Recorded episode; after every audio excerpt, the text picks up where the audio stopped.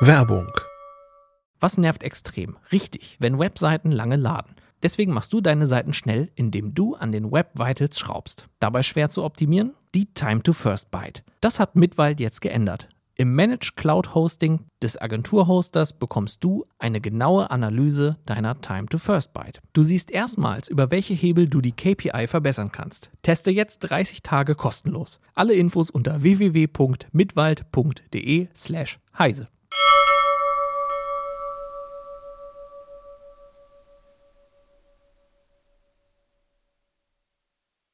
Heute in CT Uplink hacken wir Glühbirnen. Wir sprechen über Gaming und Gaming-PCs und Hannes hat seinen PC mit einem Smartphone ersetzt. Ob das geklappt hat, seht ihr gleich.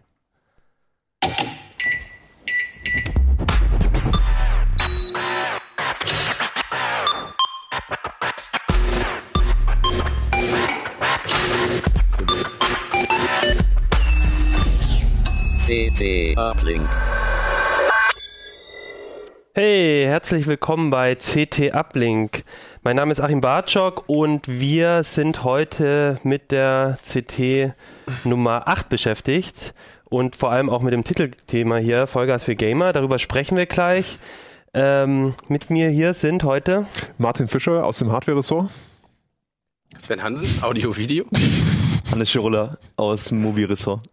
Ja, schön, dass ihr alle da seid. Ähm, ihr habt alle drei Themen aus dem Heft mitgebracht. Das heißt, es wird heute ein, äh, glaube ich, relativ buntes, äh, The äh, buntes Themengewusel. Und das erste Thema ist auch von an sich bunt, denn Sven, du hast dich mit Glühbirnen, nee, stimmt gar nicht, mit Leuchtmitteln heißt das ja, Ja, dann in der Leuchtmittel. Bei. Birne kriegt man eigentlich immer eins auf den Sender, wenn man mit den Fachleuten da spricht.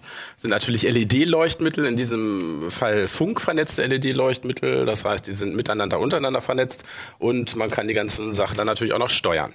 Okay, das heißt, ihr habt ähm, ähm, euch einfach damit auseinandergesetzt, das ist die Philips Hue, glaube ich, vor allem gewesen. Also eine LED, die man steuern kann und eigentlich dafür gedacht ist, dass man seine, sein Wohnzimmer irgendwie ein bisschen Genau. runter hinbekommt sozusagen und ihr habt da einfach ein paar mehr genommen und die zusammengeschaltet. oder? Der äh, Grundgedanke sind halt diese einfachen LED-Leuchtmittel halt, Philips Hue, die gibt es jetzt glaube ich schon seit zwei Jahren oder so. Wir waren relativ früh äh, in der Berichterstattung drin ähm, und haben ziemlich schnell gemerkt, irgendwie mit den Dingern kann man ganz lustige Sachen machen. Im Prinzip äh, geht das Spielchen so, dass äh, der Kunde drei von diesen Teilen kauft und eine sogenannte Bridge. Ähm, die die Dinger, die funken nicht im WLAN, die benutzen Zigbee als Funkprotokoll. Ähm, und diese Bridge ist im Prinzip dann halt auch die Schnittstelle zwischen der Sprache, die die Birnen sprechen, und meinem PC zu Hause. Die wird halt einfach mit dem Ethernet an den Router angeschlossen und dann kann ich halt entweder per WLAN oder halt mit dem Rechner drauf zugreifen. Zigbee. Zigbee, genau. Das ist ein Funkstandard, der schon lange unterwegs ist, im Prinzip zur Heimautomation gedacht. Also was heute jetzt modern so Internet der Dinge ist, da hat man sich vor ein paar Jahren auch schon drüber Gedanken gemacht. Es ist nicht so richtig ab, abgehoben, das Thema, muss man sagen. Ähm, lustigerweise hat, hat Philips dasselbe System schon seit ach, sechs oder sieben Jahren verkauft, ohne halt irgendwie zu sagen, wie cool diese Sachen überhaupt vernetzt sind. Das waren dann einfach nur so Farbstimmungsleuchten, die man irgendwo Stimmt, hinstellen konnte. so- so einfach für einer- Nachttisch und Genau, sowas gibt's da, ne? richtig. So, solche Geschichten und, und dann konntest du halt mit so einem Farbrad da so ein bisschen rumdrehen und äh, so richtig, was die aber eigentlich äh, können, die Dinger, das ist dann eigentlich erst mit dieser Generation U halt irgendwie rausgekommen und das Ding ist eigentlich so designt, dass es erstmal sich wie eine normale Birne halt verhält quasi, also man schraubt es rein, wenn, wenn der Strom angeht, dann leuchtet die weiß, also nichts Dramatisches und das ist tatsächlich äh, wichtig, weil äh, viele Leute äh, wollen das auch genau so, dass die Lampe halt nicht irgendwie bunt aufblitzt oder irgendwelche anderen komischen Sachen macht. Und im zweiten Schritt kannst du dann halt mit der App oder halt mit dem Rechner dran gehen und damit ganz lustige Sachen machen. Genau, und ihr habt auch ein paar lustige Sachen damit gemacht. Und das eine Projekt, das sehen wir auch äh, hinter uns. Genau, das eine, das se- sehen wir hinter uns, das hatten wir zu einer, zu einer Party eigentlich gemacht, äh, 30 Jahre CT, das ist ein animiertes CT-Logo, da sind so ungefähr 60 Stück von den äh, Dingern verbaut und die werden angesteuert über zwei von diesen Bridges auch, äh, weil das technisch nicht anders geht, jede ist limitiert, maximal 50 Leuchtmittel kann man daran anschließen. In Wirklichkeit, wenn man zeitkritisch arbeitet, kann das Ding nur 40 befeuern, das heißt, man braucht halt mehrere Bridges.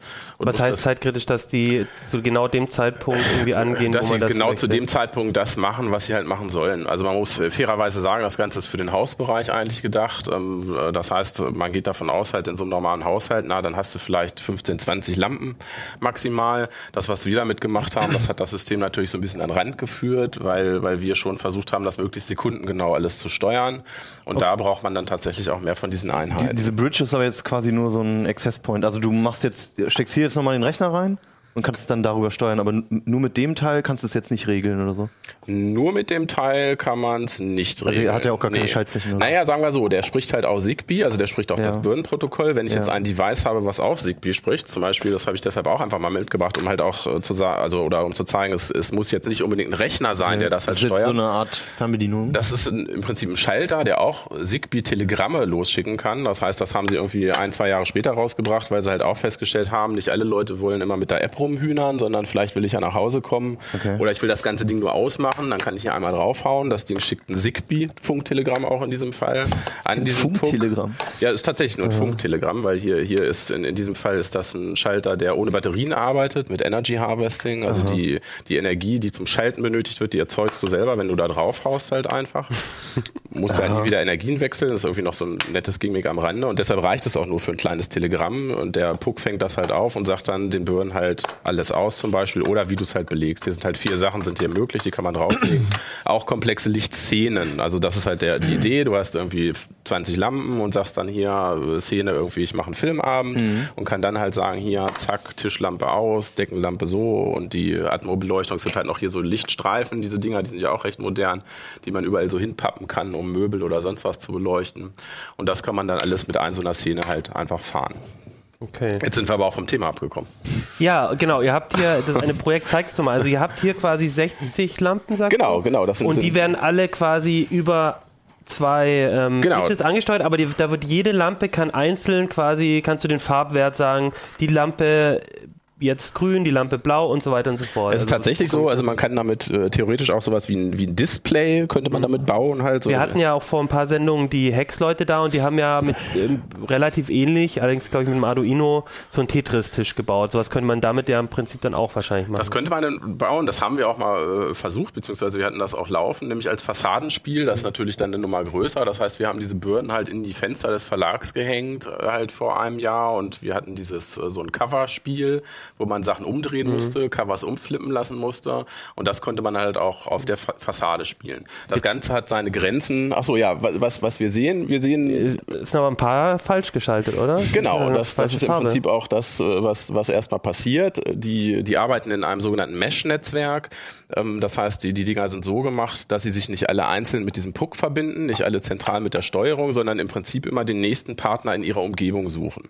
Weil man äh, so den Effekt erzielen kann, dass in einer Wohnung, wenn die Reichweite von dem Puck nicht reicht, dann können die über jede einzelne Station kommunizieren. Eine Art miteinander. Repeater dann? Genau, jeder ist automatisch ein Repeater. Das ist äh, ein System, was zum Beispiel auch beim Sonos Musikverteilsystem eingesetzt wird, einfach um sicherzustellen, dass möglichst äh, sich dann halt Nachrichten innerhalb dieses Mesh-Verbundes möglichst sicher verbreiten können.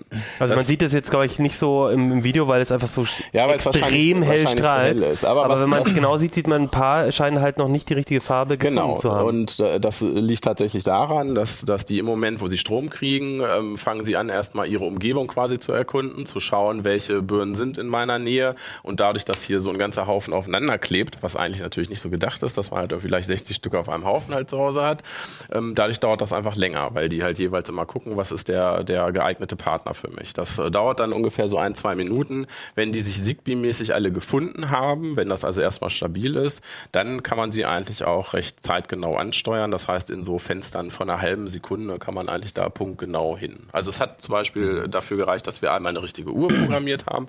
Auf einem, in einer IFA waren wir halt damit unterwegs in Berlin und hatten halt über dem Stand eine, eine Uhr wirklich. also wie hängen. so eine Digitalanzeige von so einer Uhr. Genau. Kannst du dein Mikrofon einmal ein bisschen so hochdrehen? Das ist irgendwie ein bisschen den Arm nach oben, genau, sag mal was. 1, 2, 3, 4, 5. Wunderbar. ähm, auf der IFA und äh, da tatsächlich mit so einem Sekundenzeiger, also, also eine digitale Uhr. Und das zeitkritischste, was wir hatten, das war aber auch das erste Projekt eigentlich, das war so eine, ähm, ein High Striker, haut den Lukas mit so einer Platte, wo man draufhauen musste und dann ist halt so ein Lichtimpuls nach oben geschossen. Da hat man teilweise dann auch gesehen auf der Messe, dass es so ein bisschen kritisch wurde einfach. Kritisch von der, von der Zeit von, von der, ähm, äh, kritisch hieß, dass, dass teilweise dann Birnen ausgesetzt sind. so. Nun, nun muss man dazu auch sagen, äh, Messe ist natürlich eine sehr undankbare Mhm. Umgebung auch für diese äh, Birnen. Die arbeiten im 2,4 Gigahertz Band, genau wie WLAN im Mhm. Ja. Prinzip. Und der stand neben uns hieß äh, zu dem Zeitpunkt AVM und die hatten auch noch wenig. Die- der äh, Hersteller von der. Fritzbox. Genau, der Hersteller von der Fritzbox. Und die hatten, glaube ich, irgendwie 27 WLANs. Also von daher waren wir froh, dass die überhaupt, also dafür muss man sagen, funktioniert das alles sehr robust, weil alles, was wir damit machen, ist ja so ein bisschen, ja, off-label. Also eigentlich ist es dafür halt nicht gedacht. Okay. wie viel kostet denn sowas? Das wollte ich gerade fragen. Also so- so 60 Birnen wird ja wahrscheinlich nicht ganz billig Äh, sein. das kostet momentan tatsächlich immer noch 60 mal 60. Äh, Das heißt, ein Pro Birne 60 Euro? Genau, ein so eine Birne verkauft Philips für 60 Euro und kann den Preis offensichtlich momentan auch noch nehmen. Also ich bin da selber ein bisschen überrascht, weil äh, Philips gehört auch durchaus zu den Herstellern, wo Sachen schnell mal von der UVP runterrutschen und günstiger werden. Bei den Dingern ist das nicht so und es äh, ist allerdings auch dadurch, denke ich, äh, zu erklären, dass, dass sie da momentan einfach ein ganz gutes Produkt haben und die anderen da einfach noch nicht so hinterherkommen. also eine richtige äh, Alternative gibt es auch noch nicht, ne? Ja, ich hatte mal eine mitgebracht, irgendwie Osram, ist ja auch ein Hauptkonkurrent. Lightify heißt das System da. Lustigerweise auch Zigbee, also technisch eigentlich fast identisch. Ähm, aber naja, von der Verarbeitung ist es ein bisschen andere Klasse. Das ist halt Plastik, das, die Dinger sind halt aus Glas. Und äh, dann, als wir sie getestet haben, war es halt auch so, dass die von der Ansteuerung, dass da doch Welten dazwischen liegen, weil die, die Philips-Dinger, die, die sind eigentlich von sich aus schon so gemacht, dass man da überhaupt nichts äh, Scheußliches rausbekommen kann. Äh, will, will sagen, die faden teilweise automatisch Farben ineinander. Also selbst wenn ich die ein bisschen seltsamer angesteuert habe oder wenn sie irgendwas nicht erwischt haben, dann macht das jede Birne von sich heraus, dass das eigentlich immer noch ziemlich geil aussieht. Da muss man nicht viel machen. Okay. Und das haben die von Osram noch nicht so schön hingekriegt. Das heißt, ähm, da sind ja sind halt RGB-LEDs halt drin. Achso, jetzt haben wir auch gar keine Detailkamera, ne? aber dann könnte man das halt sehen, Ja. dass äh, verschiedenfarbige, genau, verschiedenfarbige LEDs quasi drin sind. Die kleinen Punkte, sind alles die ganzen LEDs. Und die, die Ansteuerung dieser LEDs, das ist natürlich an sich schon eine, eine hohe Kunst, da überhaupt so, so Farbverläufe hinzubekommen, weil es immer einen Punkt gibt, wann so eine LED dann halt auch äh, anspringt. Dann, und das ist das, was bei den, bei den Osram oft passiert. Dann sieht man einfach plötzlich, oh, jetzt sind die blauen angegangen und dann gibt's natürlich einen Farbsprung oder so. Und das ist bei diesen hier einfach ein bisschen besser gelöst. Nur mal noch eine kurze Frage. Also wenn eine Birne 60 Euro kostet, diese Puck-Einheit, die kommt dann aber noch dazu? Es gibt sogenannte Starter-Sets, das heißt, ähm, das, das wird verkauft immer in Einheiten, einmal so ein Puck und dann gibt es äh, verschiedene Leuchtmittel dazu. Das, das günstigste Set, was es jetzt gibt, ist glaube ich für 99 Euro, 99 Euro?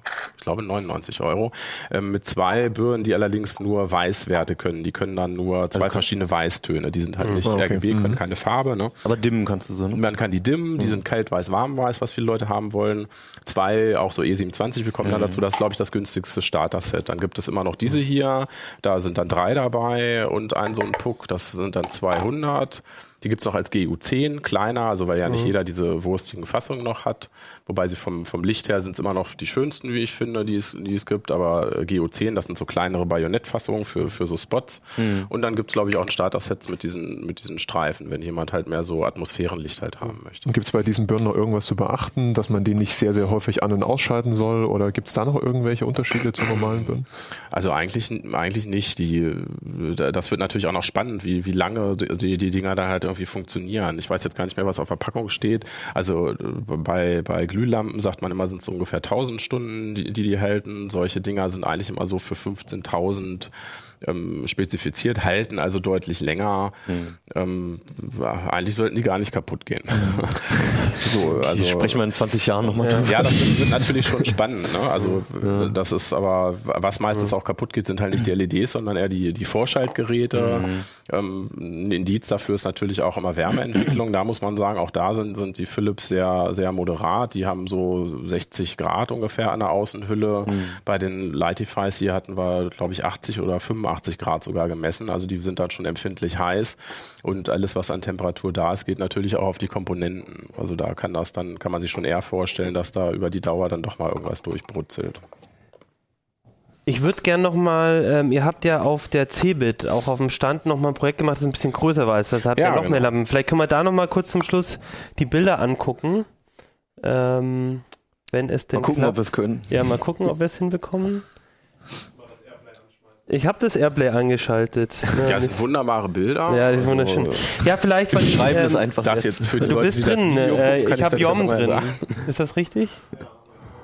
Okay, dann können wir keine Bilder zeigen, ist ja auch egal. Sie sind aber sehr schön. Genau, also Sehr da habt ihr, da Bilder. habt ihr mit noch mehr, noch mehr Lampen gearbeitet, Genau. die waren dann irgendwie über dem Stand drüber. Genau. Und auch, das hat, glaube ich, da haben ja auch äh, ein paar Kollegen auch mitprogrammiert. Ähm, habt ihr das eigentlich ähm, mit den, so mit den Bordmitteln von den Philips, kann man da oder muss man da irgendwie was hacken oder, oder verändern an der, an der Software von denen, dass man die überhaupt so ansprechen kann? Maßgeblich äh, programmiert hat das der Ronald Eikenberg, mit dem Mhm. ich das zusammen halt aus dem Sicherheitsressort ähm, immer so weit gemacht habe, jetzt diese ganzen Lichtprojekte. Und äh, man muss da dann schon über das, was Philips einem da an die Hand gibt, äh, deutlich hinausgehen. Also das waren bei, beim unserem Cebit-Stand äh, tatsächlich dann 380 Lampen, die, da- die da bespielt werden mussten. Ich hatte ja gesagt, mit einem Puck kommt man nicht so weit. Also da waren es in dem Fall 10 Pucks, die, die da halt an, angetriggert werden mussten. Und da haben wir halt auch einen richtigen Server dann stehen gehabt. Und das ist dann Li- Linux-System im Prinzip und das wird mit, mit Bash-Skripten dann halt richtig befeuert. Okay. Ja, Also cool. nicht ganz ohne das Ja. nachzubasteln.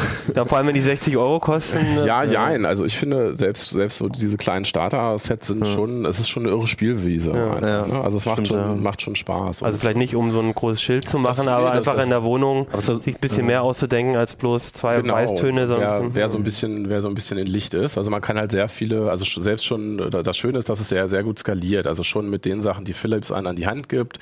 Zum Beispiel hast du in, in den Apps hast du auch eine IFTT-Unterstützung, IFTTT, ne, if this then that. Also du kannst durch einfache Regeln halt auch äh, die, die Dinger irgendwas anzeigen lassen. Jetzt, was weiß ich, wie das Wetter draußen ist oder die Regenwahrscheinlichkeit oder weiß der Kuckuck. Das kann man Per alles schon- Farbcode dann? Genau, per Farbcode, ja. Cool. Das ist ja im Prinzip wie so eine, wie so eine stille Alarmierung. Ne? Du, Ja. du hast die ja einfach, die sind halt an und du kannst halt halbwegs dezent oder wenn auf Facebook sich irgendwas be bewegt, dann äh, kannst du dir das halt einfach anzeigen geht auch lassen. schon, ja? ja, ja, klar. Okay. Und da musst du jetzt auch kein Pro Programmierer oder kein Hacker für sein. Ja, klar, das ist kein ja. Problem. Andererseits hat, hat, hat Philips halt die, die ganze API komplett offengelegt. Also man, die, die meisten Befehle sind, sind eigentlich voll dokumentiert, sodass du halt auch mit, mit äh, Pro Programmen unter Windows, so, also Batch-Programmierung unter Windows, wer sich damit noch ein bisschen auskennt oder halt auch wie im Artikel beschrieben, halt über ein Linux-System oder über ein Raspi die Dinge halt wunderbar ansteuern kannst und einfach immer ganz nette Effekte hast. Also ich finde es schon einen netten äh, Baukasten zum Programmieren lernen eigentlich auch.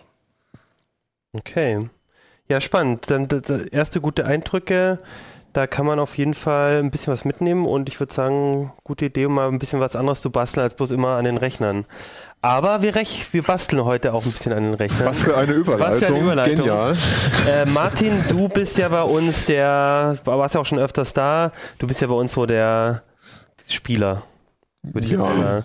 Du bist der, Der der, Zocker. der, der, der Grafikkarten Unter anderem. äh, Experte und ähm, bist aber auch selber als, als, als privat, glaube ich, spielst du auch gerne mal Ja. ein paar gute Spiele. Und du hast dich, finde ich, sehr schön äh, in einer sehr langen Strecke mit den Kollegen zusammen mal nochmal dem Thema gewidmet, gewidmet ähm, was ist eigentlich so der richtige Rechner, um zu spielen, ne? Ähm, und ich habe so das Gefühl, nachdem ich jetzt die Strecke gelesen habe, du bist nicht so wirklich der Freund von Konsolen. Oder habe ich da was falsch verstanden? Ähm, naja, also es ist schön, dass es Konsolen gibt. Starker Anfang. Aber ähm, für, für mich sind Konsolen in der Tat jetzt nicht die äh, perfekte Spielemaschine. Das hat einfach einige Gründe. Ähm, äh, die für mich gelten zum Beispiel, ähm, einerseits ist die Grafik der Spielkonsolen äh, lange nicht mehr auf dem Niveau vom PC. Es ist aber noch nicht mal der Hauptgrund. Es gibt auch Aspekte wie Steuerung. Also ich kann zum Beispiel keinen Ego-Shooter auf dem Gamepad spielen. Da gehe ich einfach zugrunde. Ähm, mich nervt auch bei Konsolen, dass man für den Multiplayer-Modus äh, jeden Monat Geld abdrücken muss. Das hat man im PC-Bereich auch nicht. Ähm, und natürlich, es ist nicht nur die Entwicklung äh, bei Steuerung und Co., sondern auch natürlich 4K-Bildschirme, hohe Bildwiederholraten, 120, 144 Hertz, was man im PC-Bereich bekommt, ähm, was Konsolen halt in der Form nicht leisten. Einerseits, weil sie das nicht ausgeben können, ähm, mit 60 Hertz oder mit 120 Hertz 4K, äh, andererseits, weil ihnen halt auch die Leistung fehlt. Und da wir, Sind aber auch billiger.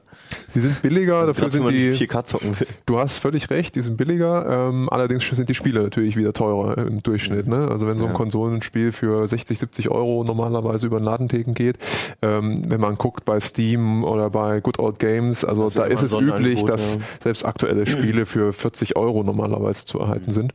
Ähm, wenn man das hochrechnet, da bist du in ein, zwei Jahren schon lange wieder auf Also schon billiger dann mit dem Gaming-PC unterwegs. Und wir haben uns in dieser Strecke, weil du das so schön eingeleitet hast, damit, halt damit beschäftigt, was ist PC-Gaming überhaupt? Weil wir halt viele, viele Anfragen bekommen von Leuten, die sagen, oh, ich habe ein Gaming-Notebook, reicht das noch? Oder äh, muss ich die Grafikkarte aufrüsten? Oder kann ich das auch auf meinem Mini-Rechner spielen? Ähm, das heißt, PC-Gaming war früher ein Thema, wo die Leute sofort erstmal an klobige Desktop-Rechner gedacht haben. Und das hat sich halt im Laufe der Zeit deutlich verändert. Einerseits, weil die Hardware halt ähm, schneller geworden ist, äh, aber auch effizienter geworden ist, also auch in kleinere Bauformen passt. Aber je nach Je nach, witzig, wenn du sowas je nach sagst, Komponente würden hier die Grafikkarten rumliegen. ja, ja, genau. Das ist, was, was ich sagen will, ist, also wir haben hier, ich weiß nicht, ob man das sehen kann, wir haben hier als Beispiel, weiß nicht, ist das so okay, wenn ich das so reinhalte? Also ein, ein Rechner, Mini-Gaming-PC von äh, Asus. Ja, der taugt natürlich zum PC-Spielen, äh, teilweise auch für Full HD, aber da muss man halt aufgrund der Größe Kompromisse machen. Das ist für viele Leute okay, für andere wiederum nicht. Kompromisse heißt in dem Fall, Diese Grafikkarte passt wahrscheinlich nicht rein. die passt, die passt nicht rein. Die ist vielleicht sogar länger als der ganze Rechner. Das könnte durchaus sein.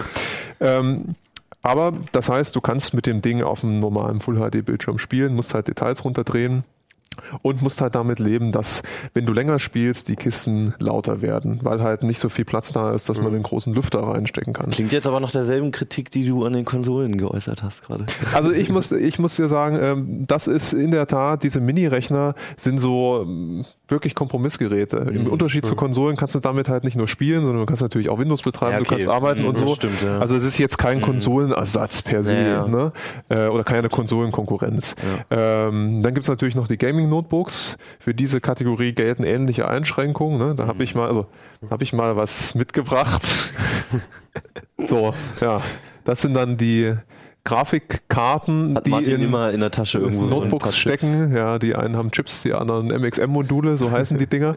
Ähm, das sind halt auch äh, leistungsfähige Chips, allerdings, wie man sieht, auf einer sehr, be sehr beschränkten Fläche, sodass man auch bei Gaming-Notebooks das Problem hat, ähm, dass die Dinger halt unter Last vergleichsweise das laut jetzt- sind. Ist das jetzt ein aktuelles Modell? Also Ähm, das ist äh, eine Radeon-Karte, ich glaube eine 79 70M, also das ist relativ aktuell. ich kann mich noch daran erinnern, dass auf Notebooks immer groß getönt wurde, dass diese Schnittstellen MXM und so, dass das alles genormt werden sollte, Mhm. sodass man irgendwann mal die Module austauschen kann. Das ist ja bis heute nicht der Fall, ne? Also man kann bis, man kann natürlich die Module austauschen. Es war aber Okay. nie gedacht, dass die Leute das selber tun. Ah, Einfach okay. aus Service-Aspekten. Ne? Also ein Hersteller, wenn jetzt ein Notebook kaputt geht äh, oder beziehungsweise eine Grafikeinheit kaputt geht, der hat also hier einen relativ einfachen Steckplatz. Mhm. Dann nimmt er das Ding raus und setzt das neue wieder an äh, und braucht jetzt nicht aufwendigerweise ein Mainboard zu tauschen. Das kommt aber wieder, wieder gesagt darauf an, ob die Dinger auf solchen Steckplatinen eingesetzt werden oder ob sie verlötet sind. Das hat man halt auch relativ häufig. Ich Eben gerade sowieso, bei die diesen. immer fest verbaut. Also Nee, nee, also das, das kommt das auf heißt die aber leistungsfähig beim an. Gaming-Notebook ist das eher Leistungsfähigkeit. Standard, dass, dass man das auswechseln kann, zumindest noch. Ja, also üblicherweise sind solche Module drin, weil die halt direkt von AMD oder Nvidia geliefert werden. Aber mit Aufrüsten oder so ist trotzdem nichts. So Mit. Aufrüsten, mit Aufrüsten hast du da nichts zu tun. Äh, Das kannst du eigentlich nicht machen. Okay. Äh, Selbst wenn du an so ein Modul rankommst, ist die Frage, ob das Kühlsystem vom jeweiligen Notebook dann okay. darauf ausgerichtet ist und so weiter. Und dann verlierst du die Garantie für ein Gerät, was irgendwie 1500 Euro kostet. Will man nicht haben. Also am Ende, wenn man jetzt lange drüber redet Ja. und nachdenkt, kommst du tatsächlich wieder zur Kiste, wenn du wirklich PC-Gamer sein willst. Ähm, was man, wie Sven vorhin sagte, das sieht man ja alleine an diesen langen Grafikkarten, äh, die müssen ja auch irgendwo reinpassen. Also das heißt, ich habe jetzt quasi, wenn ich mich entscheiden muss, also ich, ich will vielleicht keine Spielkonsole, weil der PC eben diese Vorteile hat, dann kann ich mir natürlich so einen kleinen Minigaming-PC holen, habe dann aber auch, muss Kompromisse gehen, dasselbe gilt beim Notebook. Und das heißt, wenn ich wirklich diese großen Vorteile von, der, äh, von dem Gaming-PC habe, dann lande ich doch meistens wieder bei dem Rechner. Das heißt vo äh, volle Größe Desktop-Gehäuse? Nee, also Kompromiss heißt in der Form ja jetzt nicht nur, dass du eine sehr hohe Leistung bekommst damit und die Aufrüstbarkeit bekommst, ähm, sondern du bist auch preislich viel, viel besser dran. Also natürlich, kompakte Geräte kosten Okay. einfach mehr. Das ist so. Bei Äh, weniger Leistung meist. Ja, also es sind halt Oder Komponenten, die sehr, sehr eng aufeinander abgestimmt sind, äh, wo die Kühlsysteme nicht riesig ausfallen können, Mhm. wo die halt explizit für diese Rechner produziert werden. Das hast du halt bei so, so einem modularen System wie dem normalen Desktop-PC nicht. Mhm. Ne? Ähm, genau. Genau, okay. Und wenn ich mir jetzt einen ähm, Gaming-PC kaufe, worauf würdest du denn dann vor allem achten? Also da, da, da habe ich ja dann auf einmal auch diese Auswahl. Da geht es ja dann nicht nur ums Design, da geht es ja darum, welche Karte nehme ich rein, welche ähm, wo, wo, worauf muss ich dann dabei achten, als wenn ich jetzt nur einen Office-PC will? Also Grafikkarte nehme ich mal an. Also es gibt halt zwei Punkte. Wenn du einen Gaming-PC haben willst, kannst du den entweder von der Stange irgendwoher kaufen als Komplettsystem oder du kannst dir das Ding selber zusammenbauen, je nachdem, ob du das kannst. Ähm, das Problem ist, man muss bei dem Begriff Gaming-PC sehr, sehr aufpassen, weil stupiderweise sparen viele Hersteller bei Gaming-PCs an der wichtigsten Komponente und das ist immer noch die Grafikkarte. Also es nützt dir nichts, wenn du 1000 Euro für einen Gaming-PC ausgibst, da hast du vielleicht einen rasenschnellen Vierkernprozessor drin, alles ist toll, aber vielleicht nur eine 150 Euro Grafikkarte, dann bist du im Zweifelsfall genauso schnell, als wenn du dir so einen kleinen Mini-PC kaufst. Mhm. Ähm, das heißt, also die wichtigste Komponente ist in der Tat die Grafikkarte, da sollte man Pi mal Daumen eigentlich nicht unter 200, 250 Euro anfangen. Ähm, und beim Prozessor ist letztendlich nur wichtig, dass der vier Kerne hat, vier physische Kerne. Okay, weil du beim Spielen also halt auch mehr Kernsysteme ähm, durchaus eben auch genutzt werden stark was ja bei meinen anderen Anwendungen vielleicht gar nicht so der Fall ist, aber bei den Spielen, da, da geht es auf jeden Fall darum, möglichst viel Arbeit auch verteilen zu können. Genau, also bei den Spielen muss man sehr, sehr unterscheiden. Man hat die normalen Indie-Spiele, man hat relativ einfache Titel, Freeware, Browser-Games und so weiter. Gut, da reichen auch, auch zwei Kerne. Auch Völlig PC, es gibt natürlich viele Leute, die gerne auf die, also sehr, sehr viel Indie-Spiele spielen. Es gibt auch sehr anspruchsvolle Indie-Spiele, ähm, aber normalerweise reichen da zwei Kerne. Wenn man aber jetzt wirklich äh, die sogenannten AAA-Titel spielen möchte, ähm, die rauskommen, die auch teilweise parallel für die Konsolen entwickelt werden, da brauchst du mittlerweile auf jeden Fall vier Kerne. Eigentlich mindestens drei mittlerweile, aber es gibt nicht mehr so viele Prozessoren, die drei Kerne haben. Deswegen also, sagen und so ein Sechskerner oder so, bringt das auch noch was? Ein Sechskerner bringt an sich also im Durchschnitt eigentlich nichts. Es gibt zwei, drei Spiele, du kannst immer irgendwelche Benchmarks aufstellen, wo du sagst, hier, hey, da bringt ein Sechskerner irgendwie vielleicht mal 15% mehr Leistung, aber brauchst du nicht. Viel, viel wichtiger also ist eine hohe Single-Thread-Leistung. Ein bisschen teurere Grafikkarte dann lieber. Ja, also wie gesagt, vier Kerner und eine Grafikkarte ab 200, 250 mhm. Euro, da kommst du auf jeden Fall hin ähm, äh, zum Full-HD-Spielen mit maximalen Details. Schwieriger wird's bei 4K. Ähm, da brauchst du wirklich, also die absolut schnellsten Grafikkarten, die reichen gerade so aus. Deswegen haben wir in unserem Bauvorschlag lange drüber nachgedacht, was stecken wir denn da rein. Mhm. Ähm, der Rechner kostet also stolze 1600 Euro. Das ist also letztendlich viermal so viel wie so eine PlayStation 4. Das muss man mhm. klar dazu sagen. Mhm. Aber wir haben diesmal gesagt, nee, wir machen jetzt keine Kompromisse. Wir wollen, dass das Ding flüsterleise ist, auch beim Spielen. Wir wollen, dass du, wenn du einen 4K-Monitor okay. kaufst, in einem halben Jahr oder einem Jahr, dass du da immer noch halbwegs gut spielen kannst. Ich muss leider halbwegs sagen, weil man kann natürlich nicht garantieren, dass die Spiele in einem Jahr auch noch mit maximaler Detailstufe laufen. Laufen werden sie auf jeden Fall. Und wir hatten da halt ein ziemlich großes Problem, die richtige Grafikkarte in der Tat rauszufinden, weil wir gedacht haben, okay, es gibt die Nvidia GTX 79, die hat ja dieses Problem mit den schwierig angebundenen Speicher. Ja, also das hatten wir mal genau. im CT-Uplink dargestellt. Ähm, wollten wir dann nicht nehmen, aus diversen Gründen. Ähm, dann haben wir gesagt, okay, gucken wir mal, was bei AMD äh, im, im Konkurrenzlager ist. Da haben wir die Radeon R9 290X gefunden. Die war auch toll an sich, hat auch eine hohe Leistung gebracht, war etwas lauter, bis wir dann festgestellt haben, ja, wenn du 4K-Bildschirme anschließt, äh, kommt, kommt, kommt so Flickerstreifen teilweise oder der Bildschirm bleibt schwarz, wo uns AMD dann gesagt hat, ja, das liegt noch am Treiber und hin und her. Ja, okay. sowas können wir natürlich nicht empfehlen, weil auch wenn AMD sagt, das beheben sie mit dem nächsten, es ist keine Garantie, dass sie es tun. Mhm. Ähm, deswegen haben wir auf den GTX 89 von Nvidia zurückgreifen müssen die auch eine hervorragende Grafikkarte ist, die wir da drin haben, aber die kostet halt über 500 Euro. Deswegen ja, was, ist der Rechner also so Wäre das keine Möglichkeit gewesen, zum Beispiel SLI zu benutzen, also oder dieses Crossfire von AMD oder so, also mehrere Grafikkarten reinzupacken? Ja, also wenn man auf Selbstgeißelung und äh, Schmach steht, auf jeden Fall. Also okay. Crossfire ist halt sehr, sehr teuer, ja. logischerweise, kostet quasi zweimal so viel wie eine Grafikkarte. Äh, du kriegst im besten Fall so 70, 80 Prozent der Leistung raus. Du hast das ist nie das Doppelte, ne? Mikro, nee, genau. Du hast Mikrorucklerprobleme, du hast eine riesen Leistungsaufnahme, du ja, kriegst dadurch den Rechner nicht mehr, genau, du Klingt richtig geil. Den Rechner kriegst du nicht mehr so leise. Also es hat eigentlich nur Nachteile. Da ist es wirklich besser, wenn man sagt, die Leistung, die man jetzt mhm. erhalten kann, reicht einen nicht. Ja. Einfach noch ein bisschen warten. Okay. Und äh, du sagst die ganze Zeit mit 4K, ist, findest du das beim Spielen, ist das so ein Thema, so ein, also ist, macht es das so viel cooler?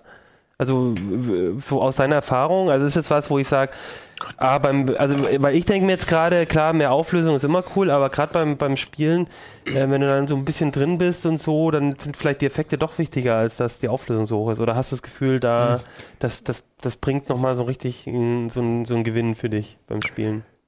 Leider muss ich sagen, das kann man nicht so pauschal sagen. nee, weil es ist einfach der Punkt. Also es gibt Leute, äh, die sagen, 4K finden sie total klasse, weil sie die Details einfach besser erkennen. Äh, sie brauchen dann keine Kantenglättung mehr. Es sieht einfach sehr, sehr scharf aus.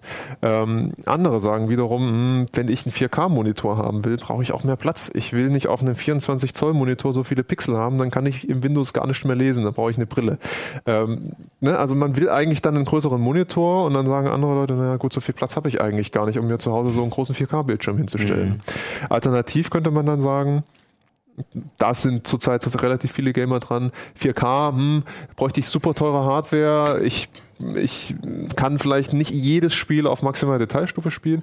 Vielleicht gehe ich lieber einen Kompromiss ein und sage, ich habe Full HD oder die Auflösungsstufe drüber, 2560 mal 1440 und steuere das dann lieber mit 120 Hertz an. Was, was ist denn der Preisunterschied, wenn ich jetzt entweder einen, einen geilen Gaming-Rechner haben möchte mit vollen Details und Full HD oder halt ähm, dieselben Einstellungen mit 4K? Was da, wie viel muss ich da mehr drauflegen? Denn? Wenn du dir das selber zusammenbaust. Wenn ich es mir selber zusammenbauen würde, ja. Also ein geiler Gaming-Rechner nur für Full HD. Äh, Da könnte ich mir vorstellen, kommt man mit so, naja, so 800 bis 1000 Euro hin. Ohne Monitor. Wenn du, ja, Ja. genau. Wenn Okay. du 4K haben willst, äh, mit maximaler Auflösung oder maximaler Detailstufe, brauchst du schon so 1600, 1700 Euro, die du ausgeben musst. Ohne Monitor, ne? Ohne Monitor. Und der ist ja auch nochmal ein bisschen teurer dann. Wobei der Monitor, also es gibt mittlerweile 4K-Displays ab 300 Euro. Ähm, ist, äh, Mit Einschränkungen. Mit Einschränkungen. Man muss auch sehr, sehr, sehr aufpassen. Äh, einige Displays können dann nur 30 Hertz wiedergeben. Will man auch nicht haben. Also Pi mal Daumen würde ich sagen so 500 Euro. Da kann man schon einen 60 Hertz 4K Monitor bekommen. Dann muss man aber wieder aufpassen, was hat der für Anschlüsse? Mhm. Ist da immer ein DisplayPort 1.2 dran oder brauche ich HDMI 2.0? Ja. Nur mit diesen beiden Anschlüssen klappt es halt, 60 Hertz auszugeben. Mhm. Und wenn man sagt, HDMI 2.0 braucht man, da hat man wiederum nur die Wahl äh, bei Nvidia. Also Mhm. nur Nvidia-Grafikkarten bieten derzeit diese Schnittstelle an. Okay. Sind ja die Spiele überhaupt schon alle darauf vorbereitet? Also, dass der 4K Das ist, vernünftig. das ist überhaupt kein Problem. Okay. Also die Spiele, also früher hat man das so gemacht oder war es bei Spielen so, dass die in Konfigurationsdateien eingestellt haben, welche Auflösungen sie können und so weiter. Es ist heute alles nicht mehr so. Wichtig ist nur, dass Windows das kann. Das Spiel liest es dann, jetzt sage ich mal lapidar, oder der Treiber aus der Windows-Registry aus und wenn das unter Windows funktioniert, funktioniert es auch im Spiel. Okay. Also Ja, viele Spielehersteller sein, vermarkten ihre Spiele, die sagen dann, hey, uh, das hat dann 4K auf dem Desktop, das ist schön, aber das ist klar. Also Ja. letztendlich kann jedes Spiel Könnte ja auch sein, dass die, die. Sachen oder dass, dass die Bedienoberflächen nicht darauf angepasst sind oder sowas. Ne? Also ist ja mal das Ja, stimmt, wie bei also, Windows auch, dass die Skalierung nicht Ja, dass die Skalierung. ja. Ja, stimmt. Ist ja, Das haben mittlerweile eigentlich alle relativ gut okay. im Griff. Äh, es sei denn, du willst jetzt ein altes äh, Echtzeitstrategie, also alt ist gleich ein bis zwei Jahre alt, das ist nicht super alt. Wer spielt? Also, Spielt keine Sau mehr, Ja. richtig. Aber zum Beispiel ähm, Anno 2070 oder so, also das kannst du in 4K äh, nicht ordentlich spielen, weil die äh, Baumenüs und die Schriften, die sind so winzig klein. Es gilt allerdings auch diese Einschränkung für den Mehrschirmbetrieb dann. Also es gibt ja auch Leute, die sagen, ich will jetzt auf drei, drei Bildschirmen verteilt spielen, Flugsimulator oder so. Da müssen die Sachen halt auch extrem angepasst sein, damit das gut funktioniert. okay. Ist RAM überhaupt noch ein Thema? Klar. So, so weiß nicht, ich habe immer das Gefühl, so, dass wenn du 8 GB drin hast, du brauchst du erstmal keine Sorgen mehr Das machen. ist auch korrekt, ja. Ja. Genau. Also wenn du 8 hast, dann ist das kein Thema. Wenn du Also weniger du brauchst hast, halt, so das richtig. Ja, ich meine, halt also ich meine, 8 GB 8 GB vor anderthalb Jahren oder sowas hat das auch schon nicht Ja, mehr so viel stimmt. gekostet, da hast du ja 8 GB reingehauen. Und normalerweise hast du immer so nach ein, zwei Jahren, musst du mal Weil so überlegen. brauchte, ja. Genau, ist wieder billiger geworden, hast wieder irgendwie erneuert und Das so, aber mittlerweile irgendwie. Das ist jetzt, da hast du recht, also bei 8 GB RAM, da, da bist du gut dabei. Ich könnte mir allerdings vorstellen, wenn Spiele wie Star Citizen rauskommen, das Ding soll 100 GB groß werden, dass vielleicht 8 GB Speicher dann vielleicht doch nicht mehr so wirklich reichen. Ja. Also es gibt schon Spiele, die mindestens 8 GB Speicher brauchen, oder 6 eigentlich, 6 GB. Ähm, aber ja es auch ist nicht jetzt, mehr, ne? Also, ja, es ist, äh, wir mal so, wie viel es jetzt genau kostet auf den Cent, kann ich dir nicht sagen, aber 8 GB sind eigentlich auch schon bei Komplettsystemen so absoluter Standard, dass man da nicht mehr drüber nachdenken muss. Ne? Du hast jetzt Star Citizen erwähnt. Was sind denn jetzt so momentan die Spiele, wo du dann nachher, wenn dir diesen also ich, unseren Bauvorschlag oder da ist ja auch noch ein Prüfstand mit Geräten, wenn man sich jetzt so einen coolen Rechner gekauft hat, was sind so die Spiele, wo du sagst, boah, dafür hat sich jetzt gelohnt, Ach, das ist, Rechner es gibt ganz, ganz viele. was sind so Also, deine Favorites gerade? Also meine, also ich sag mal andersrum. Also ich freue mich in der Tat nochmal auf GTA 5. Das kommt im April raus und äh, das haben einige Hast du es jetzt auf der Xbox 360 endlich mal durchgezockt? Ja, ich habe übrigens eine Konsole auch zu Hause, aber nur eine 360 und ich habe es auf der Xbox 360 nicht durchgezockt. Ich bin ungefähr bei der Hälfte und habe mir dann, als die Ankündigung kam, dass die PC-Version doch irgendwann kommen soll, die haben sie halt leider verschoben, Also nur, gesagt, kurz, ich nur, kurze Erklärung. Es, mehr. es, es, es war nämlich so, dass mittlerweile alle Kollegen darüber sprechen, dass sie sich unbedingt nochmal die PC-Version schießen wollen, beziehungsweise die für die neuen Konsolen. Aber kein einziger von den Kollegen bislang den alten Teil durchgespielt hat. Bis auf mich. Ich wollte gerade sagen, es gibt ja Herrn Scherulla. Ja, Hannes, Hannes ist schon durch. Naja, es, es, es Und gibt das wird, ja. aber, das wird dann grafisch nochmal aufwendiger Das sein. wird äh, sehr, sehr aufgepeppt, ja.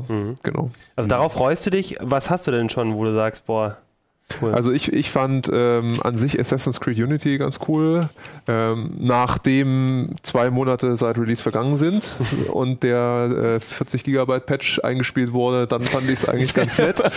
ähm, ja, das ist tatsächlich so. Also es war unfassbar. War es ein Ähm, Platzhalter ursprünglich oder was haben sie ausgeliefert? nur so ein, Download Lade, nur so ein. Ladebalken. Ubisoft hat das an einigen Stellen eher ungeschickt gelöst, ja. Ähm, dann gibt es auch Far Cry 4 noch, das ist auch ganz nett. Es gibt auch Spiele, da braucht man in der Tat jetzt nicht absolute Power, die sind aber cool. Jetzt ist erst Pillars of Eternity rausgekommen, das wird als Baldur's Gate 3 gehandelt, das ist auch ganz, ganz frisch auf dem Markt. Also es gibt halt eine riesen Bandbreite an Spielen. Es gibt auch Leute, die sagen, ich spiele nur Sportspiele, NBA äh, 2015 oder so und will das dann halt auf 4K zocken. Da brauchst du dann halt auch Power, obwohl das Spiel in Full HD nicht so anspruchsvoll ist. Aber du musst dann halt die vierfache Anzahl von Pixeln Das kann ich mir darstellen. auch schick vorstellen. Also gerade so ein Spiel, was so wie FIFA, was halt wirklich sehr viel Das Wert darauf liegt, dass es realistisch ja. aussieht, ne?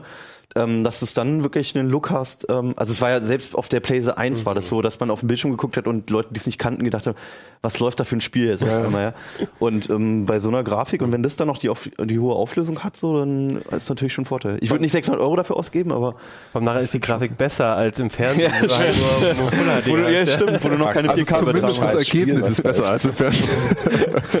Ja, Ja, cool. Wie äh, zockt ihr? Also du spielst offensichtlich auch, aber auf der Konsole. Ja, also ich habe witzigerweise habe ich letztens äh, den Rückschritt gemacht von einem ziemlich geilen Tower-PC zu einem Notebook äh, mit einem äh, Intel-Grafikchip einfach nur, weil ich merke, dass ich die Spiele, die ich jetzt spiele, das sind so ein paar Steam-Spiele halt so, die immer mal wieder im Angebot sind, auch so ein bisschen Indie-Spiele und so. Ne? Dafür brauche ich diese riesen Kiste nicht mehr. Der war zwar leise, hat mich aber trotzdem immer genervt, weil der bei mir mitten im Zimmer stand und jetzt halt einen dünnen Laptop und ich kann damit eigentlich alles machen so. Und ja, ne- ich habe noch eine Xbox, aber es gibt halt einfach Spiele, die ich darauf nicht spielen will. Also gerade Ego-Shooter. Es, es, es funktioniert irgendwie, wenn man sich dran gewöhnt, aber so Call of Duty oder so, du hast immer einen Nachteil. Das ist ja auch der Grund, warum du halt Ja. immer noch nicht, oder ein Grund, warum man halt immer noch nicht im Multiplayer die PC-Spieler und die Konsolenspieler halt vereinigt, so weil die, weil die halt die massakrieren würden, wenn du eine Maus und eine Tastatur hast. So, ne? Also der, der Punkt ist halt, dass seit Mitte der 90er Jahre diese WSAD-Steuerung bei Ego-Shootern total etabliert ist und sich die Spieleentwickler und die Spieler darauf auch aus, ausgerichtet haben. Geil einfach. Und Also, äh, gut, äh, vielleicht erinnert ihr euch noch zu Zeiten vom Nintendo 64, GoldenEye, das war so das Ja. erste Spiel, Ja, was so ja. mit diesen acht Meter langen Controller vom N64 versucht Wavebird hat. hieß ja. Genau, ähm, ehrlich, wusste ich gar nicht mehr, äh, versucht hat, also über einen Controller eine relativ gute Ego-Shooter-Steuerung hinzukriegen. Das Spiel selber war toll, die Steuerung war auch aus heutiger Sicht absoluter. es geht halt irgendwie, aber es könnte mit einer Maus und Tastatur halt Ja. nicht mal besser laufen. Muss ich das vielleicht auch mal probieren. Ich habe mein GTA 5 verkloppt irgendwie, also auf der PlayStation 3, weil es mich nur frustriert hat. Aber ich kannte auch die Autozielfunktion nicht, muss man sagen. Also ich habe versucht, die Leute noch von Hand zu erschießen. Und das fand ich schon auf Alte- Full HD. alte Schule, ja. Das fand ich schon auf Full HD ziemlich anstrengend. Ja, das weil das Zielpixel ist, ist ja wirklich nur ein Pixel. Und das war. Also da braucht man Herausforderung. Verdammt viel Skill und den hat man wahrscheinlich Ja. dann nicht. Ja, warum wenn auch? Nicht, also wenn ja. es anders besser gehen kann. Also Sven, da höre ich jetzt bei dir raus, du hast dann auch eine Konsole eher. Eine Konsole, ja gut, ein Notebook natürlich irgendwie auch. Aber, Aber du spielst, wenn du spielst, eher auf der Konsole. Im- wie- Das letzte war jetzt tatsächlich mehr auf dem Notebook, aber das, das hatte dann eher wieder, weil ich mal wieder so in Simulationssachen irgendwie reinschnuppern wollte, aus, aus uralten Tagen immer noch SimCity völlig geil fand, also diese Simulationsklamotten. Eins. Und dann habe ich mir die letzte Version nochmal angeguckt und war dann echt einfach nur erschüttert und habe jetzt, glaube ich, SimCity 3 oder was habe ich wieder ausgekramt. Also irgendwas Dolles habe ich mir dann wieder online einfach gekauft, einfach weil man es offline auch spielen kann und sich damit einfach mal in die Ecke setzen kann, weil das andere echt einfach anstrengend war. Und ach, das war das Problem, das äh, Neue hat die, hat, wo die Spielpläne so begrenzt sind, was ja völlig idiotisch Ziemlich ist. klein irgendwie. Ja, ja, genau. Du hast überhaupt Welt. keinen Platz. Ne? Es ist alles total geil, äh, animiert zwar, aber du hast überhaupt keinen Platz, irgendwas zu bauen. Also. Es gibt halt noch zwei coole Dinge, die mir gerade zufällig einfallen. Ähm, das eine ist, dass du für den PC halt auch viele sehr, sehr gute Sachen kostenlos kriegst. Derzeit das Top-Beispiel dafür ist Unreal Tournament, was Epic derzeit entwickelt mit Hilfe der Community. Da ist jetzt vor nicht allzu langer Zeit die erste gut spielbare Alpha-Version rausgekommen mit einem vollständig modellierten Level. Das macht Hölle Spaß. Also die haben das wirklich gut hingekriegt, kann sich jeder kostenlos bei Epic runterladen. Und die andere Blick, äh, Perspektive auf PC-Gaming ist auch die Community selber. Das, das hast du bei Konsolenspielen nicht wirklich. Ähm, Kollege Axel Fahldieck, äh, der macht normalerweise Windows-Berichterstattung. Das ist ein leidenschaftlicher Gothic 2-Spieler. Das alte Rollenspiel, was ich weiß gar nicht, 15 Jahre auf dem Buckel hat. Und da ist jetzt vor kurzem ein Mega-User-Patch rausgekommen, der 250 Spielstunden an Quests äh, mit Vollvertonung und so weiter kostenlos hinzugibt. Also das sind schon coole Sachen, die man da in diesem Bereich finden kann. Okay, ein Plädoyer an, an den Gaming-PC. Ähm, du hast jetzt gerade angedeutet, dass du deinen Rechner gerade ähm, zu Hause auch äh, ausgetauscht hast. Du hast ja ein größeres Projekt auch für die CT eigentlich gehabt. Du hast Ja. nämlich den, nicht nur den Rechner für Notebook ausgetauscht, sondern hast sogar versucht, ähm, das alles hier mit Ja, es war auch, ein, es machen, auch ne? ein, Hannes. es war auch ein Projekt für mich eigentlich, weil ich, also ich mag halt so Downgrades, ich mag es halt irgendwie einfach. Ich finde es geil, wenn es irgendwie alles sich irgendwann auf ein kleines Gerät konzentriert, ohne viel Schnickschnack drumherum und Kabel und so weiter.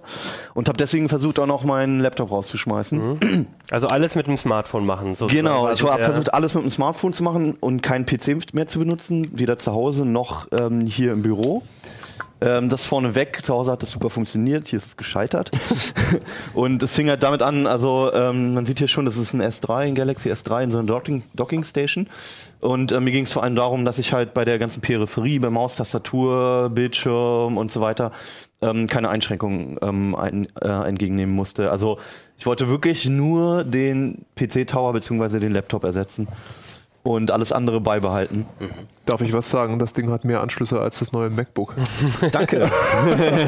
Das. Ding hat mehr Anschlüsse als viele Laptops sogar. Also nur kurz zur Erklärung, das, man steckt halt hier rein und hat dann einen SD-Kartenslot, Slot, einen USB-Anstecker, einmal HDMI-Ausgang, Strom, Audio-Ausgang und nochmal zweimal USB.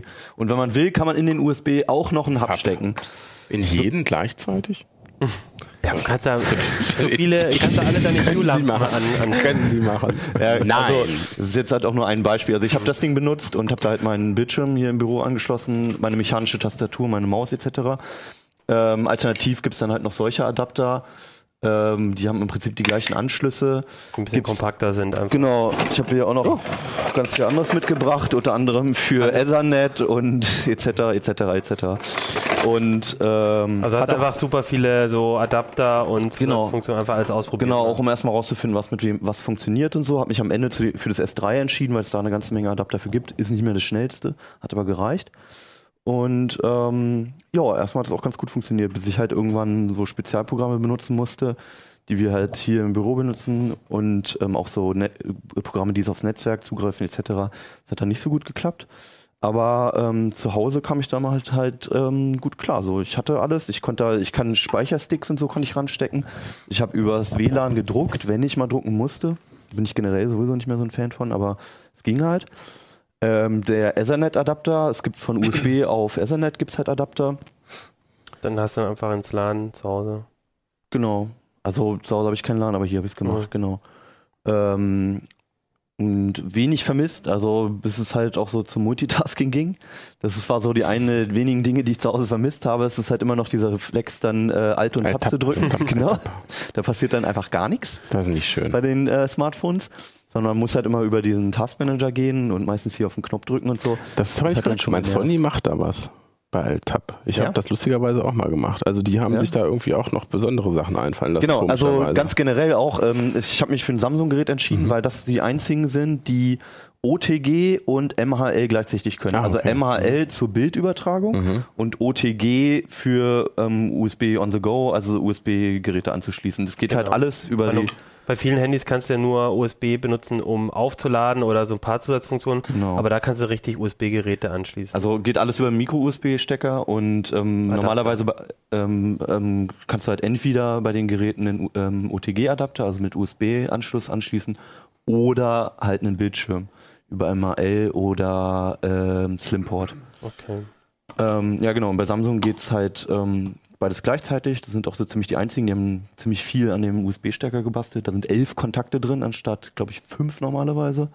Und ähm, Sony kann das auch nicht, hat aber wenigstens so einen Spezialmodus. Also die haben sich so, das sind die einzigen, die sich so ein bisschen drauf eingeschossen haben, dass irgendwelche Leute auf so eine blöde Idee kommen. Da war ich so echt Kram überrascht irgendwie. Das, aber ich glaube, ich hatte auch dieses ML-Kabel einfach angeschlossen und dann verfällt das ganze Handy plötzlich in so einen Modus. Und bei Genau. dem, bei dem Sony ist es ja noch so, da kannst du auch noch den DualShock-Controller irgendwie dran klemmen von einer, von einer Playstation. Irgendwie Ja. Und hast plötzlich dann halt auch so eine kleine Daddel-Konsole.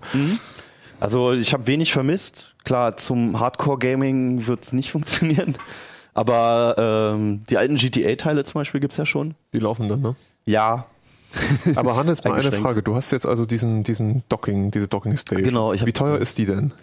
Sowas kostet, also je nachdem, bei welchem Händler du guckst, Das kostet brauchst du ja immer, 25 bis 40 Euro so eine Docking Station. So ein Adapter, wenn du Glück hast, kostet der 10 Euro. Ist ja nicht von Apple. Genau.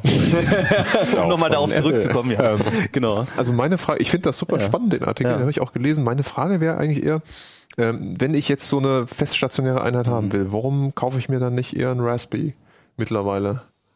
Also Weil ich hatte, ich sagen, ich hatte, also mein, ne? meine Gründe waren, ich hatte das Smartphone, ich habe es immer bei mir. Das heißt, Mhm. wenn ich ins Büro gehe oder zu einem Kumpel oder so, habe ich immer denselben Rechner, immer mit denselben Daten drauf. Ähm, ja, es ist, es ist viel, also für mich wäre es praktischer als ein Raspberry, wo ich noch ein Netzteil brauche, wo ich wieder halt Mhm. irgendwie Spezialequipment brauche unter Umständen, wo ich mich erst einarbeiten muss und so. Ich kenne das Android-System. Es gibt einen Haufen Apps dafür, für fast jede Funktion. Ähm, ich habe meine, meine Login-Daten und so habe ich schon drauf. Aber klar, das ist natürlich die Alternative. Also wenn du einen möglichst winzigen Rechner haben möchtest, ist das die Alternative. Aber ich glaube, das Spannende auch an diesem an, an dem Experiment ist ja letztendlich, das zu sagen, äh, wenn man sich jetzt vorstellt, man vielleicht in der Zukunft, vielleicht jetzt nicht, äh, heute geht es vielleicht noch an vielen Stellen noch nicht, aber wenn wir uns überlegen, in 20 Jahren oder so, dann ähm, äh, kann man sich natürlich schon fragen, ob es vielleicht nur noch so ist, dass man irgendwie nur noch ein Gerät, das muss ja noch nicht mal ein Smartphone sein, irgendwas, was man in die Tasche nehmen kann, irgendwie, was- von mir aus auch eine Brille oder was auch, oder eine Uhr, ja. Ja. keine Ahnung. Und äh, die ist dann einfach die Zentrale, wo die Daten sind, wo man dann vielleicht auch nicht mehr die Cloud braucht, weil man ja vielleicht auch gar nicht unbedingt oder nur zum Teil, Daran also wo man seine. Daten, seine Daten halt nicht auch Ja. dann irgendwie rausgibt, sondern an einer Stelle und die Stelle zu Hause wird sie zum Rechner, auf der Arbeit wird sie zum Rechner, unterwegs ist es dann halt. Also ich glaube, noch, noch mal kurz zu der Smartphone. Cloud, ich glaube, es ist genau andersrum, dass du nämlich die, dass die zentrale Stelle, wo deine Daten sein werden, wo du von überall zugreifen kannst, ist halt die Cloud wahrscheinlich. die Cloud ist. Ja. Aber ja, genau, also grundsätzlich gebe ich dir recht, ja. Und also per, ähm, Verbindung äh, kabellos mit Monitor geht theoretisch schon, hat eine unfassbar lange Verzögerung, deswegen habe ich es nicht benutzt. Also will man nicht haben, ne? Eigentlich nicht. Ja. Aber Verbindung per Bluetooth mit Tastatur und Maus geht schon. Also, ja genau, das wäre vielleicht, das wäre vielleicht der Traum. Also ich finde es halt sowieso immer schön, wenn du die Technik nirgendwo siehst, wenn du halt nirgendwo einen Tower rumstehen hast oder so, sondern einfach nur Eingabe- und Ausgabegerät hast. Und ähm, das ist ein kleiner Schritt dahin halt. Also ich finde cool, dass es per se eigentlich für einen normalen Menschen, der das nicht irgendwie zum Arbeiten mitnutzt, funktioniert. Ne? Das hast du ja quasi Mhm. Definitiv, dargestellt. Für mich persönlich, ich weiß nicht, wie ihr das seht, also ich würde schon aufgrund der Bedienoberfläche, würde ich einen Schreikrampf kriegen, wenn ich die dauerhaft auf dem, also ich nur Mhm. persönlich, wenn ich die dauerhaft auf dem Monitor hätte. Ich finde es eigentlich viel spannender, wenn sich die Hersteller vielleicht so eine Art äh, Modus überlegen würden, so nach dem Motto, okay, wenn du einen Monitor anschließt, dann gibt es noch irgendwie eine extra Oberfläche, Mit kleineren die dann und so angepasst weiter, ist ja. oder so. Mhm. Das fänd, dann fände ich es wirklich spannend. Also eingeschränkt macht das halt Sony Das Sony schon. macht das so, ja, ja klar. Mhm. Also das hat tatsächlich das ganze GUI irgendwie auf den Kopf gestellt. Also, ähm, aber ich weiß nicht, für so Standardaufgaben oder so kann ich mir das da auch vorstellen. Macht ja jetzt keinen Unterschied, ob du jetzt die Textverarbeitung unter Android aufgerufen hast oder halt Vielleicht- irgendwie unter Windows. Vielleicht ist es ja auch was, Windows 10, das soll ja auch alles wieder ein bisschen weiter zusammenwachsen. Vielleicht ist das ja auch was, was da dann wieder stärker kommt. Ja. Vielleicht, ja. Also ein Grundproblem war halt auch die Skalierung. Es ist auf Webseiten und auf gerade die Symbole und so sind zu groß. Und wenn es da noch einen Parallelmodus gäbe, wäre es halt schöner. Glaube ich allerdings nicht, dass es so schnell passiert, weil es einfach zu wenige Anwender gibt. Also die meisten Leute kaufen sich einfach keinen PC mehr, ne? Also von daher braucht man ja irgendwie eine Möglichkeit, halt andere Sachen. Ja, das kommt Oder drauf an, wie du es definierst. Ein PC ist auch ein Notebook. Naja, kannst du, Ja. musst du musst ihn halt schrumpfen, aber die alten Ja. Kisten, die man halt sonst halt immer Also hatte, PC das, ist ja. halt nicht nur große Kiste, sondern wie PC. gesagt, es ist viele, viele Geräte.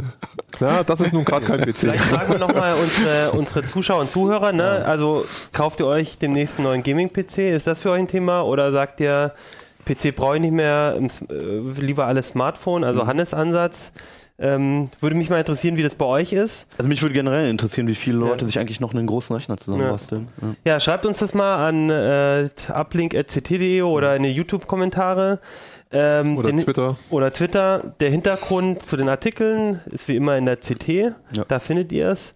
Ähm, dort findet ihr übrigens auch, so viel kann ich ja verraten, einen April-Scherz. Und wenn ihr den gefunden habt, dann schreibt uns doch auch auf äh, uplink.ct.de oder YouTube. Na, Es, waren, es dann- waren nicht unsere Und Themen. es ist keiner von den dreien, so Ich habe das wirklich gemacht. Und wenn ihr es gefunden habt, dann lösen wir das äh, nächste Woche auch auf. Und dann würde ich sagen, ähm, sind wir fertig für heute. Drei schöne Themen und den Rest lest ihr in der CT. Bis nächste Woche. Mach's gut. Ciao. Ciao. Uplink.